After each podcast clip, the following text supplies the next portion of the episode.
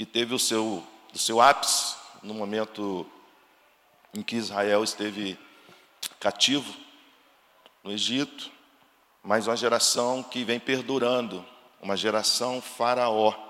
E essa noite nós iremos pensar um pouco sobre isso, sobre o significado desse tema, dessa passagem, a geração faraó.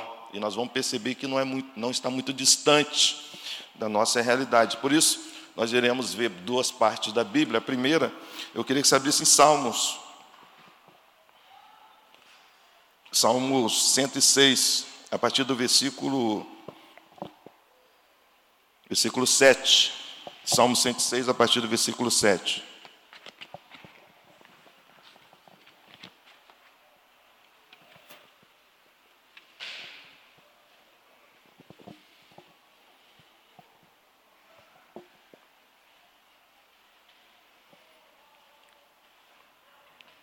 Salmo 106, a partir do versículo 7, diz assim: No Egito, os nossos antepassados não deram atenção às suas maravilhas, não se lembraram das muitas manifestações do teu amor leal, e rebelaram-se junto ao mar, o mar vermelho. Contudo, ele os salvou por causa do seu nome, para manifestar o seu poder. Repreendeu o mar vermelho, e este secou ele os conduziu pelas profundezas, como por um deserto. Salvou-os das mãos daqueles que os odiavam, das mãos dos inimigos, os resgatou. As águas cobriram os seus, os seus adversários, nenhum deles sobreviveu. Então creram nas suas promessas e a ele cantavam, cantaram louvores, mas logo se esqueceram do que ele tinha feito e não esperaram para saber o seu plano. Oremos. Deus, obrigado por estarmos aqui essa manhã, obrigado por ontem à noite. Foi um tempo precioso. Que o Senhor perdoe as nossas iniquidades, Senhor. Fala os nossos corações. Estamos aqui para te ouvir, aprender, crescer entender o propósito que o Senhor tem para nossas vidas.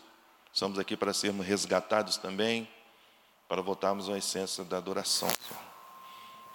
Em nome de Jesus. Amém.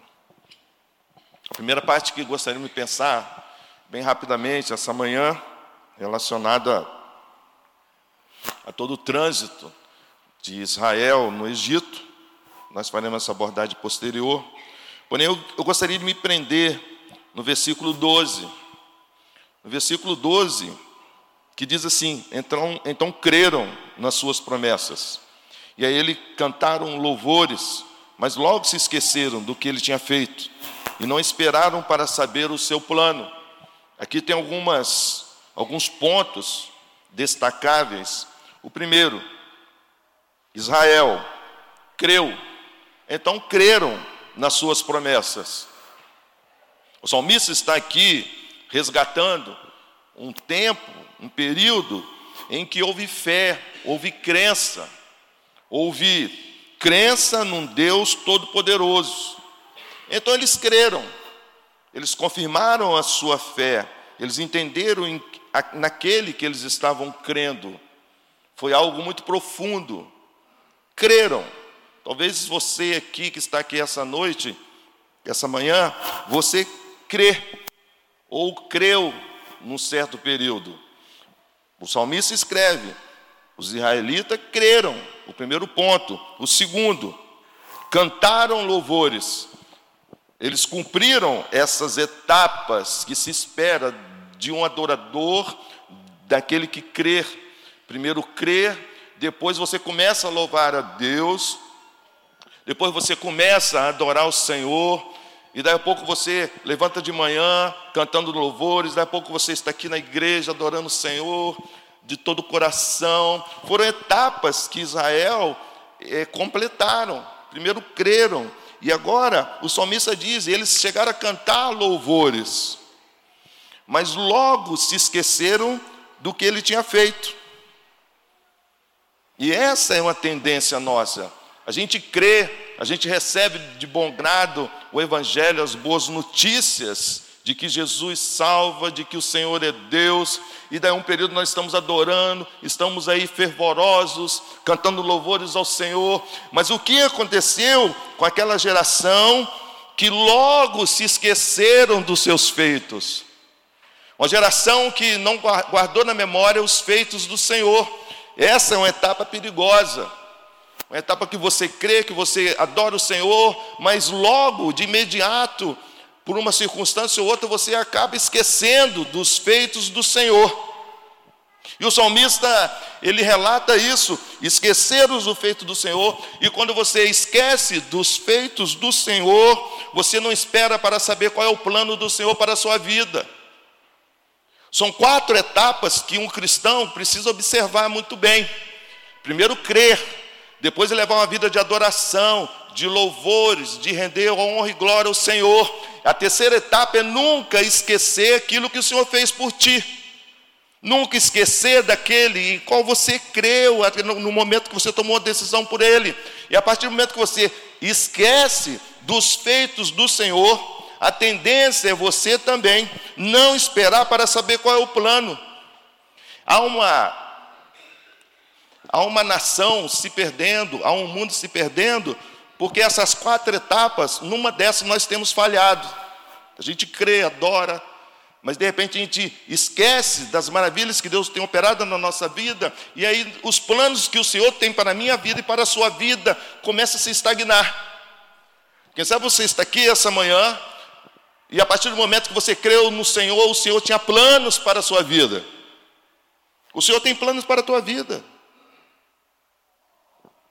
Mas em certos momentos, você esqueceu daquilo que o Senhor fez por você, e os planos se perdem. Meu irmão e minha irmã, Deus tem um plano para a sua vida, amém?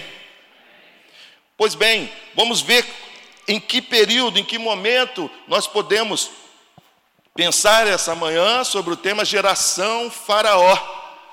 Uma geração que culminou, que começou lá no período da escravidão do Egito, do povo de Israel, mas que ainda está culminando nos nossos tempos. Vamos abrir lá em Êxodo, por gentileza.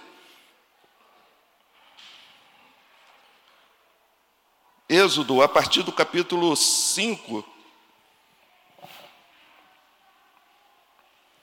Êxodo, a partir do capítulo 5.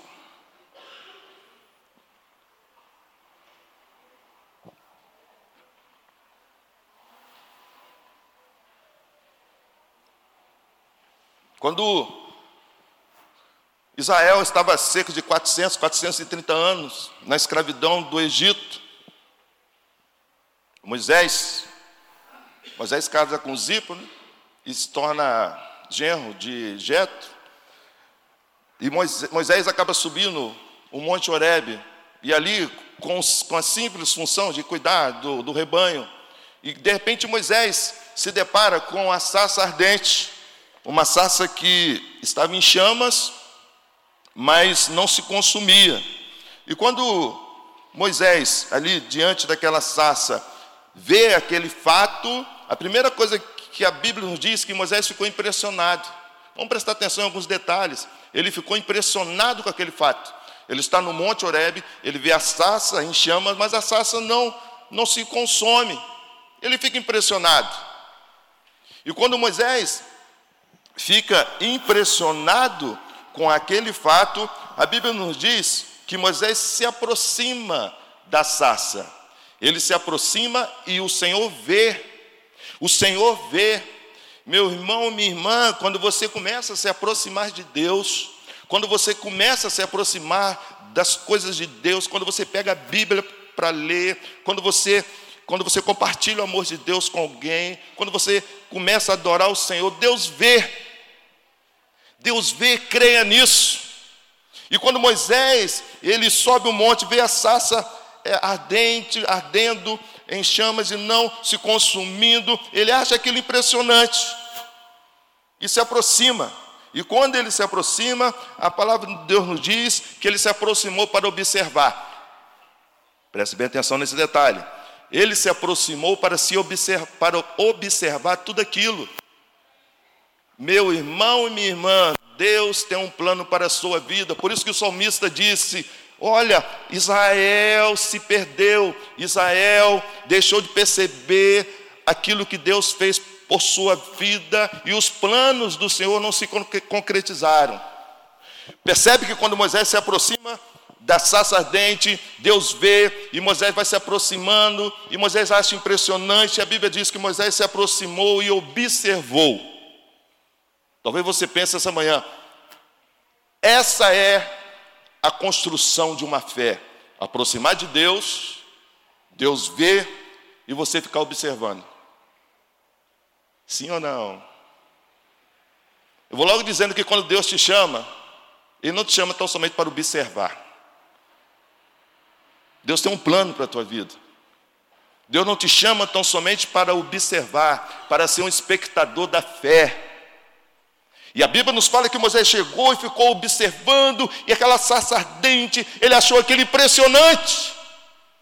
Meus irmãos, o que tem de, irmãos aí que acha impressionante, fica impressionado e fica observando, e sabe aquele negócio de arrepios. Mas Deus não te chamou para ficar somente observando, achando impressionante os sinais, as maravilhas, não. É por isso que Deus chega para Moisés e fala o seguinte: Olha, vamos começar. Tira aí as sandálias dos do teus pés, porque onde você está é terra santa. Meus irmãos, vamos resgatar isso, tá? A casa de Deus é um lugar santo. A palavra de Deus é uma palavra santa. Não tem como você chegar para a fé e tratar com desdém o nosso Criador. Ele é Deus. Então Deus diz o seguinte: tira a sandália dos seus pés, quando você está pisando, é terra santa. E aí, a palavra de Deus nos diz que Moisés cobriu o rosto e não conseguiu olhar para Deus. Moisés cobriu o rosto e não conseguiu olhar para Deus. Hoje em dia nós estamos dando ordem para Deus. Verdade ou mentira? Hoje em dia nós estamos dando ordem para Deus. Mas o Moisés, quando ele chega para Deus, ele cobre o rosto com medo de olhar para Deus. Quem é Deus para você, meu amado e minha amada? Precisamos resgatar a santidade de Deus, a soberania de Deus, o respeito de Deus, o temor de Deus. E Moisés faz isso, cobre o rosto. E aí Deus diz: Estou vendo, estou vendo a opressão dos feitores sobre o meu povo, estou vendo o meu povo clamar, o meu povo está sofrendo. Moisés, eu estou vendo, e por isso eu desci, e por isso eu desci, para responder o seu clamor. E aí Moisés está ali com Deus, Moisés até então está gostando de tudo isso.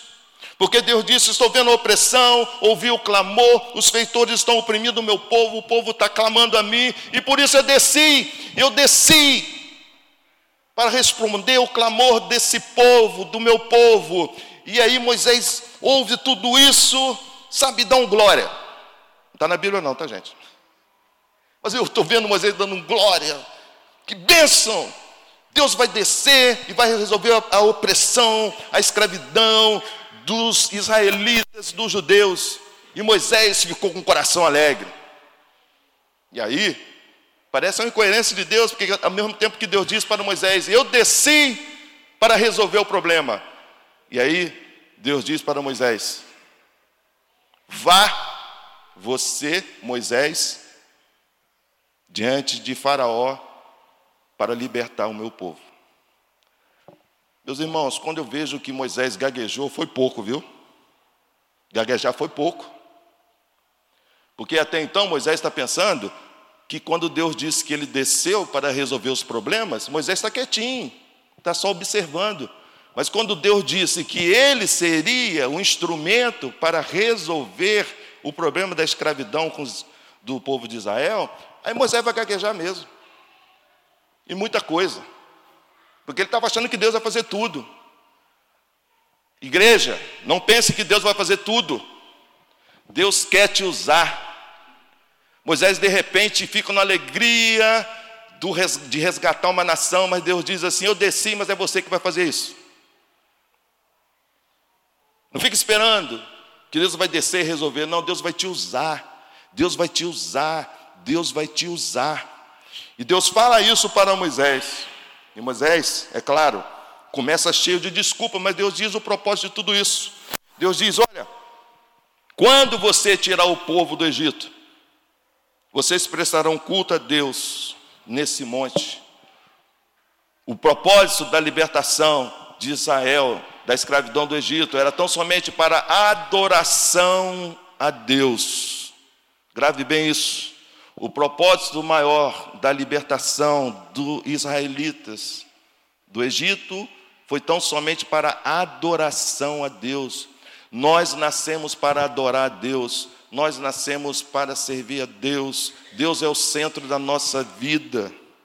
E Deus disse isso: quando vocês serem libertos, vão para o monte para adorar a Deus. Aí eu gostaria que você, no capítulo 5, acompanhasse o versículo, o versículo, o versículo 2, capítulo 5, versículo 2. E aí Moisés chega diante de Faraó com Arão, e Faraó respondeu: Quem é o Senhor para que eu lhe obedeça e deixe Israel sair? Não conheço o Senhor e não deixarei Israel sair. A geração Faraó, a geração que não conhece a Deus. É a geração que, embora ouça, embora Moisés fale para Faraó, deixe o meu povo sair para adorar a Deus. Faraó disse: Quem é o Senhor? Eu não conheço. Quem é o Senhor para que eu lhe obedeça? Primeiro aspecto da geração Faraó ela ouve, mas não conhece a Deus. Você conhece pessoas assim? Que ouve a palavra, ouve a pregação, lê a Bíblia, mas ainda não conhece a Deus. Esse é o primeiro aspecto da geração Faraó. E aí Faraó disse: Eu não conheço, eu não conheço o Senhor. Quem é o Senhor para que eu obedeça? E a geração Faraó, além de não conhecer, não obedece a Deus. Talvez você está aqui essa manhã, você conhece o Deus dos seus pais, você conhece o Deus dos seus irmãos, você conhece o Deus dos seus amigos, você conhece o Deus do seu namorado, você conhece o Deus da sua namorada, você conhece o Deus do seu noivo, da sua noiva, do seu marido, da sua esposa, mas você ainda não conhece a Deus. A geração Faraó é a geração que conhece o Deus da pessoa que está ao lado mas ainda não teve uma experiência com Deus. E por isso que Faraó disse: Quem é o Senhor para que eu obedeça? Você precisa de ter uma experiência com Deus. A experiência dos seus pais, dos seus irmãos, da pessoa que está próxima de você, é para eles. Você precisa viver a sua própria experiência. Por isso que Faraó disse: Eu não conheço. E se eu não conheço, eu não obedeço. Segundo aspecto da geração Faraó, no versículo 9. Versículo 9 diz assim: Aumente a carga de trabalho dessa gente, para que cumpram suas tarefas e não deem atenção a mentiras. O segundo aspecto da geração Faraó foi a atitude que Faraó fez: Vou aumentar as cargas de trabalho. A geração Faraó é uma geração que coloca as coisas materiais acima dos interesses de Deus. É uma geração, segundo a proposta de Faraó, eu não deixarei que Israel adore a Deus no Horebe. Mas eu farei o seguinte: eu irei aumentar a carga de trabalho. Eu irei aumentar a carga de trabalho. E com isso, impedirei que o povo de Israel adore a Deus. Será que isso está muito distante da nossa realidade? Nós não temos tempo para adorar a Deus. Nós não temos tempo para servir a Deus. Por quê? Porque Faraó aumentou a carga de trabalho. Tem muitos faraós preenchendo os nossos dias, entretenimentos, redes sociais, propriamente o trabalho. E aí nós fomos libertados da escravidão do pecado para adorar a Deus. Mas Faraó disse: Vou aumentar a carga de trabalho. E aí não vai sobrar tempo para o povo de Israel adorar a Deus. Talvez essa manhã você está aqui e a palavra está falando no seu coração e realmente, antes sobrava migalhas do tempo, mas agora nem tempo tem sobrado. É engraçado que o pouco que a gente faz para Deus a gente acha uma enormidade, né? A gente acha que, que fizemos uma enormidade para Deus, uma vez por semana, uma vez por semana. A gente acha um peso, um fardo fazer algo para Deus. Tenha misericórdia. Isso é uma proposta de Faraó. Vou aumentar as cargas de trabalho, de ocupação secular.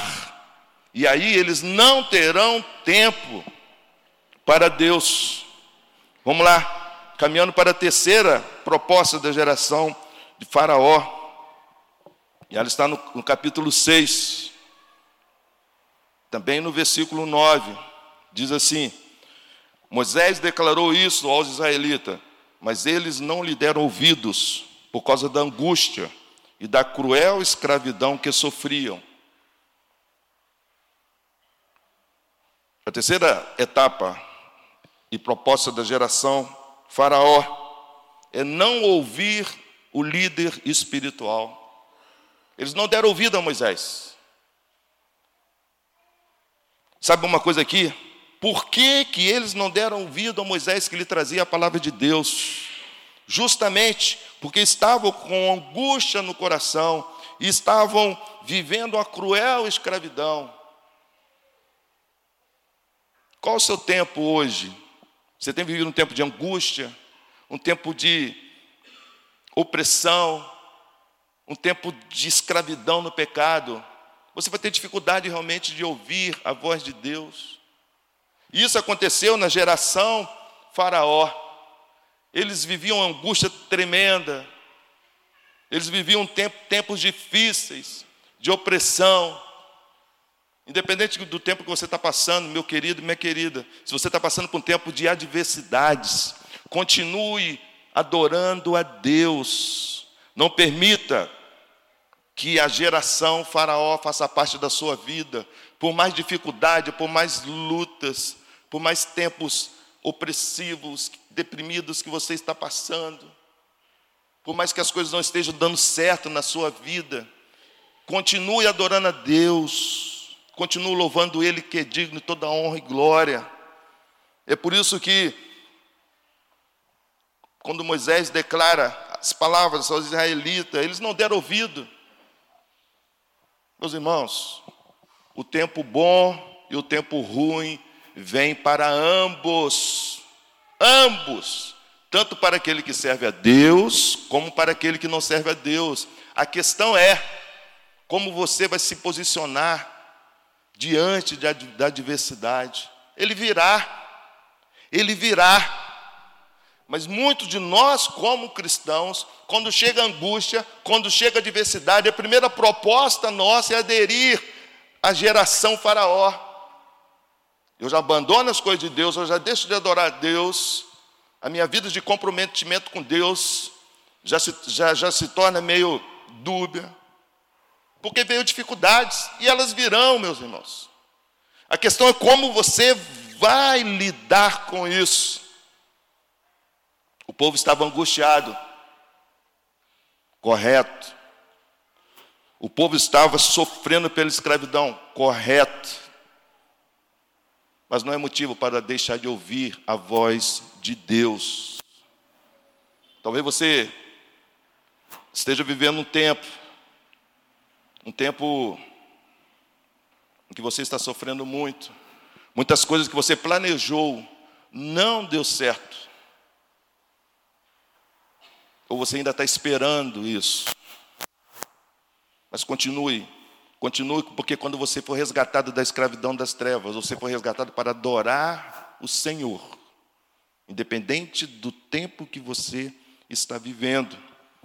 Pois bem, outro aspecto da geração Faraó está em Êxodo, capítulo 8, versículo 8, que diz assim: Êxodo, capítulo 8, versículo 8 que diz assim: O Faraó mandou chamar Moisés e Arão e disse: Ore ao Senhor, para que ele tire essas rãs de mim e do meu povo. Então deixarei o povo ir e oferecer sacrifício ao Senhor. Outro aspecto importante da geração Faraó é que Faraó buscava tão somente respostas, respostas para o seu tempo presente. Faraó estava vivendo ali pela opressão das rãs, uma das pragas que Deus tinha enviado. Então Faraó diz o seguinte: orem por mim, orem ao Senhor por mim. Meus irmãos e minhas irmãs, a geração Faraó é uma geração que não tem intimidade com Deus. É uma geração que não tem intimidade com Deus. É uma geração que não se tranca no quarto para chorar, para dobrar o joelho, para clamar, para orar. Uma geração que não tem intimidade com Deus. É por isso que a geração Faraó, e Faraó fala para Moisés: ore por mim. Meus irmãos, nada contra pedir para orar, glória a Deus. Antes de ontem mesmo, dois dias, nós estávamos lá em Itaperuna, visitando o meu pai, eu, Lormário, nosso pai, eu, Lormário, estávamos lá. E quando nós saímos ali fora, e nós colocamos o carro ali no local, e quando nós chegamos, abria a porta do carro para entrar, aí nós vimos a Kiki, a família deles ali ao lado do nosso carro. Eu creio que Deus fez a gente estacionar aquele carro ali e colocou aquela família ali, que estavam prestes né, a perder o filho Gabriel. Estavam ali os familiares e ali, sabe, eu vi a Kiki mexendo no celular, mexendo no celular desesperada, e dizendo, falaram para mim, leu salmo, salmo, salmo, salmo, aí parou no meio da rua, irmãos, no meio da rua. Aí parou todo mundo, eu falei, Salmo 20, 28, versículo 7, aí ela, é esse. Ela começou a procurar, estava tão nervosa que não achava ali no celular, e ela batia, clicava, imagina uma mãe desesperada, eu sabia ele de cor, e aí daí a pouco eu falei, o salmo diz isso, comecei a falar e parou todo mundo ali na rua, começou a ouvir, eu comecei a falar o salmo, comecei a falar os salmos, e daí a pouco nós abaixamos a cabeça, e meu irmão, e aquelas pessoas que estavam ali, a Kiki, o marido, e, e os familiares, aí oramos no meio da rua. Oramos e clamamos Senhor por aquela família no meio da rua.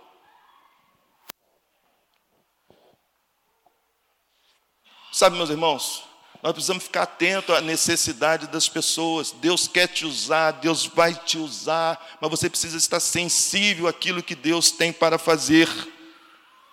Mas a partir do momento que você sai do centro, Faraó pediu oração a Moisés para resolver os seus problemas, a sua individualidade. A geração Faraó é uma geração individualista, só pensa nela. Será que isso está tão distante do nosso tempo? Será que está tão distante da nossa atualidade? Só pensar em nós, só pensar em nós, só pensar em nós. E Faraó diz, pede para Moisés e Arão orem por mim e tire essas rãs de mim. Quais as rãs que estão na sua vida? Toda rã dá nojo, né? Só em olhar dá nojo. Tem gente que corre, tem... e quando ela começa a pular, tem umas que pulam e pulam alto aquele troço. E Faraó estava passando por aquele tempo, era rãs, até na cama, até no travesseiro. Era perturbador. Ele diz: tira esses negócios daí, desesperado. Desesperado. Homem medroso, né? Parece o Igor, né? Ou homem medroso. E aí ele diz: ore, é só oração, só Deus. Faraó estava entendendo que o Deus de Moisés era o Deus verdadeiro, mas ele não queria uma intimidade, ele terceirizava. Meus amados, preste atenção nessa palavra, terceirizava. A fé não é para, para se terceirizar, a fé é sua ela é sua, ela é sua. Você precisa exercitar a sua fé. O exercício da fé é seu. Nós não devemos terceirizar a fé. E Faraó faz isso. Ore por mim. Já terminando, ainda no capítulo 8, no versículo 15. Mais um aspecto da geração Faraó, capítulo 8, versículo 15. Diz assim: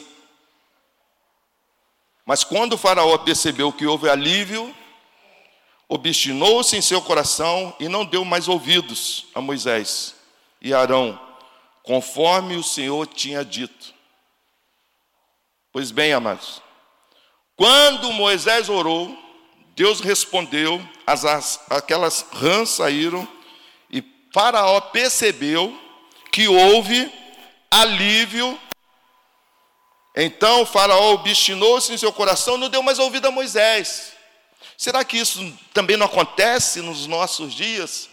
Você pede a Deus, Deus te abençoa, Deus te abençoa grandemente, poderosamente, e quando você recebe a bênção, aquilo cresce no teu coração de tal forma que você posteriormente não dá mais ouvido a Deus.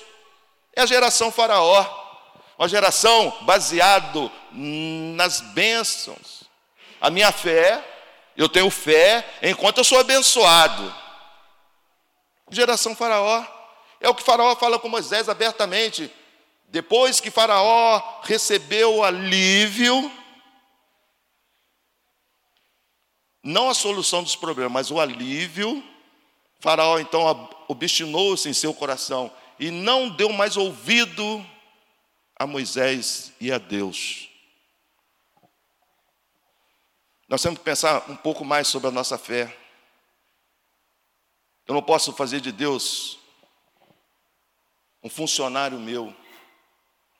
Quando eu preciso, eu busco. Quando eu recebo a bênção, o destino no meu coração, eu passo a não ouvir mais o Senhor. O que você mais precisa de Deus? O que Deus tem mais se mostrar Deus na sua vida? Você não pode pautar a sua fé em, nas bênçãos, nas realizações que Deus tem. E Deus faz. Mas hoje eu quero uma coisa, amanhã eu quero outra, depois amanhã eu quero outra. E se Deus não me der, se Deus não me der, essa é a proposta da geração Faraó. Uma geração que pede a bênção de Deus, Deus dá, o seu coração endurece e passa a não mais dar ouvido a Deus. O último ponto, no versículo 19, capítulo 8, versículo 19. A última proposta da geração Faraó. Os magos disseram ao Faraó: Isso é dedo de Deus. Mas o coração do Faraó permaneceu endurecido e ele não quis ouvi-los, conforme o Senhor tinha dito. A geração Faraó é uma geração que, quando Moisés joga o cajado, ele se transforma na serpente. Faraó olha para os cientistas, olha para o mago, e eles fazem a mesma coisa. Eles jogam ali os cajados, as varas, e aparecem várias cobras. Mas a serpente de Moisés engole todas aquelas cobras.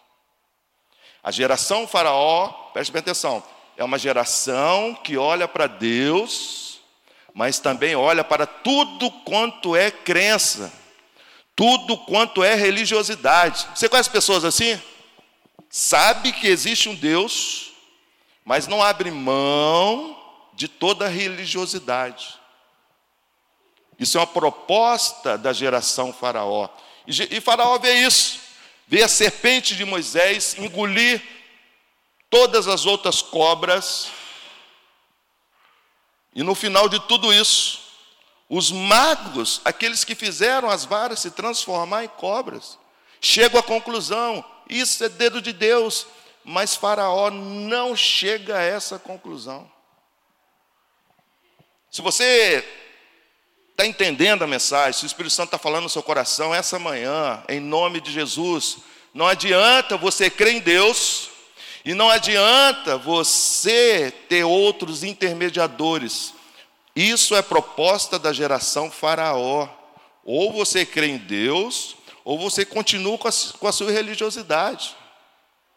Mas só existe um Deus. Um Deus que faz aquela, aquele cajado transformar em serpente e engolir. Engolir todas as demais cobras. Mostrando a soberania. Mas a geração faraó não. A geração faraó acha que dá para colocar tudo dentro de um saco. Mas não. Só há um Deus. Ele não abre mão de ser o único Deus, ele não compartilha a sua divindade com nenhum outro. Mas essas são as propostas de Faraó. da geração Faraó. Uma proposta que começa dizendo: Eu não conheço o Senhor. Quem sabe Deus te trouxe aqui essa manhã para que você chegue a essa conclusão. Eu conheço o Deus do meu pai, da minha mãe, do meu noivo, da minha noiva, do meu marido, da minha esposa. Mas a partir de hoje eu quero conhecer o Deus que vai me levar a ter experiências com Ele.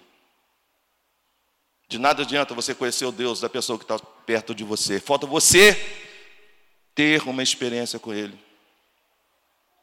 E o segundo tópico que foi abordado, da geração faraó. Talvez você, você diga, olha, eu, as cargas do trabalho aumentaram muito. Eu já não tenho tempo para Deus. É entretenimento. Meu irmão, minha irmã, vamos ser sinceros. Vamos ser sinceros. A geração faraó não entendeu que Deus resgataria o seu povo para adorá-lo. Você foi resgatado agora do pecado, da condenação eterna, para adorar o Senhor. Mas cuidado quando aumentam as cargas de trabalho secular. Cuidado com os entretenimentos. Isso tudo tem, isso faz parte da geração faraó, a proposta de faraó, para que você não adore a Deus. Isso tem acontecido muito. Quem sabe Deus falou o teu coração por um tempo de angústia que você está vivendo, um tempo de dificuldades, e você não tem dado muito ouvidos a Deus. É um tempo difícil, mas é uma proposta da geração faraó. Por causa da angústia, a cruel escravidão. Eu não ouvirei a Deus. Deus não quer isso. Deus quer que, apesar do tempo que você está vivendo, você saia para adorá-lo. Você saia para contemplar a sua face. Ou quem sabe, Deus falou ao teu coração, quando Faraó disse para Moisés: Ore por mim, ore por mim, tira essas rãs de cima de mim. Moisés fez isso, orou por ele. Pois bem, Faraó foi abençoado, foi aliviado. O coração endureceu e Faraó não quis mais ouvir o Senhor. Nós temos que dar uma virada nessa chave aí. Nós estamos uma geração muito dadá, né? Dadá. Deus abençoa, amém. Glória a Deus, Deus me abençoou. Mas isso não é para que você endureça seu coração. Isso, isso serve para que você o sirva, que você o adore, que você o glorifique como Deus. Todas as bênçãos que você recebe é te levar, é para culminar a uma adoração a Deus. Não há motivação maior do que essa. Mas Faraó não deu ouvidos. Ou quem sabe você tem buscado a Deus, ou você tem buscado tudo quanto é tipo de religiosidade que aparece. A volta de Cristo 10 de dezembro de 1843. Cristo vai voltar. Eu fico, eu fico assim, surpreso como muitos crentes, quando aparece um movimento aí, vão na Bíblia, cruzam palavras equivocadas e diz Jesus vai voltar. Quantos crentes tremem a perna com isso? E Jesus disse: Nem eu sei, só o Pai. E aí parece pessoas, Cristo vai voltar em 10 de dezembro de 1843. Não volta. Aí diz assim, não, é 20, erramos na conta. Erramos na conta, né? E tem gente que vai acreditando. É, erramos na conta, é 22 de outubro de 1844. Não volta. Aí outro diz, ah, vai voltar em 1914. Não volta. Ah, não, erramos na conta. 1918. Não volta. O que Deus quer é que você seja um adorador que você o glorifique em tempo de angústia, em tempo de bênçãos, em tempo em tempos difíceis, mas que você seja um adorador, que você saia para adorá-lo. Deus foi claro: tire o meu povo da escravidão para me adorar. E assim como Cristo morreu na cruz pelos nossos pecados, não há uma motivação maior para que Deus seja glorificado através das nossas vidas. Essa é a geração Faraó, que até os magos chegam para, para Faraó e dizem: Isso é dedo de Deus, acorda, Faraó. Acorda, porque isso é dedo de Deus. Mas Faraó cada vez mais endureceu o seu coração. Gostaria que nós nos colocassem em pé e estaremos terminando. Enquanto os irmãos aqui estão preparando aqui um louvor para a gente terminar.